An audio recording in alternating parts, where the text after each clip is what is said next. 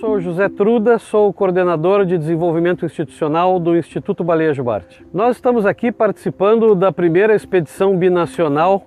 é, do projeto Um Solo Mar, que é um projeto que envolve o nosso instituto, o Núcleo de Educação e Monitoramento Ambiental, NEMA de Rio Grande, e a Organização para a Conservação de Cetáceos do Uruguai. E a ideia desse projeto é fazer com que as nossas sociedades entendam que a biodiversidade inestimável do mar e da costa do extremo sul do Brasil e do Uruguai são um patrimônio compartilhado que precisa ser melhor conhecido e protegido. Então nós estamos buscando documentar essa biodiversidade para dentro de uma ampla campanha podermos levar às escolas, aos cidadãos, aos tomadores de decisão, é, informações, imagens sobre esse patrimônio incrível e também buscar a criação de mais áreas marinhas protegidas na nossa região. Os estudos aqui na região são todos muito escassos e espalhados. A ideia do projeto Um Solo Mar é justamente reunir a informação que existe, aprimorar essa informação e transformar ela em propostas concretas para a gente poder proteger essa riqueza viva toda através de áreas protegidas decretadas pelo Estado brasileiro e pelo Estado uruguaio.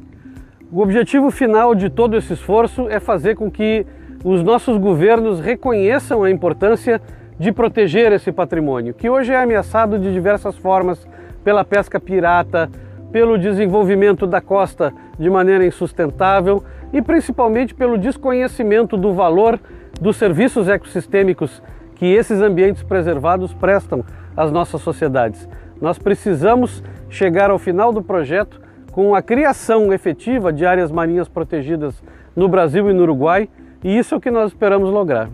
É a parceria muito forte com a Organização para a Conservação de Cetáceos no Uruguai já há muitos anos, intercambiamos informações, é, realizamos eventos com a participação de um e de outro no Brasil e no Uruguai, e somos parte de uma rede maior que é o Fórum para a Conservação do Mar Patagônico e Áreas de Adjacência, com mais entidades brasileiras e uruguaias, chilenas, argentinas, e através dessa integração nós pretendemos que cada vez mais a gente possa incidir sobre os tomadores de decisão nas nossas sociedades para proteger esse patrimônio maravilhoso que nós temos de costa e mar. Não, esse projeto, ele é, o projeto Solo Mar é realizado com recursos totalmente privados, das três instituições e também de fundações internacionais através da Gaia Foundation,